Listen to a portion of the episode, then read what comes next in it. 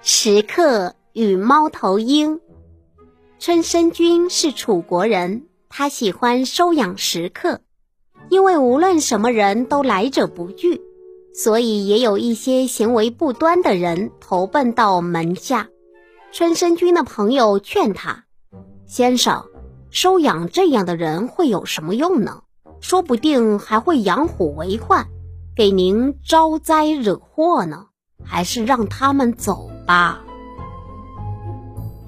春申君却说：“人家既然来投奔我，就是仰慕我、敬重我，怎么能赶走他们呢？我一向行侠仗义，怎么好做出这等无情无义之事呢？”朋友见无法说服他，只好作罢。春申君对那些无赖门客十分关照。给他们最好的衣服和食品，希望他们能够从此一心一意在他门下改邪归正，忠心不二。日后需要他们效力的时候，能够义不容辞。春申君如此对待无赖食客，那些品行端正、有才智的人便不再到他门下来投奔他了。他自己却并不知道这些，自以为自己很贤明、很仁义。有一天，春申君听说楚国的太子养了一只猫头鹰，觉得挺有趣。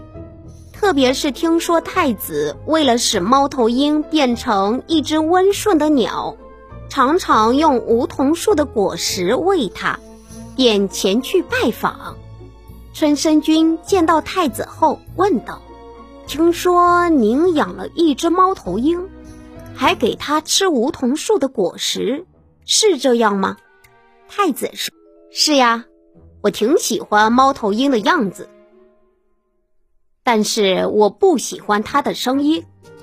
我想它的声音也许和食物有关系，就喂它吃梧桐树的果实。”希望它会发出凤凰一样的叫声。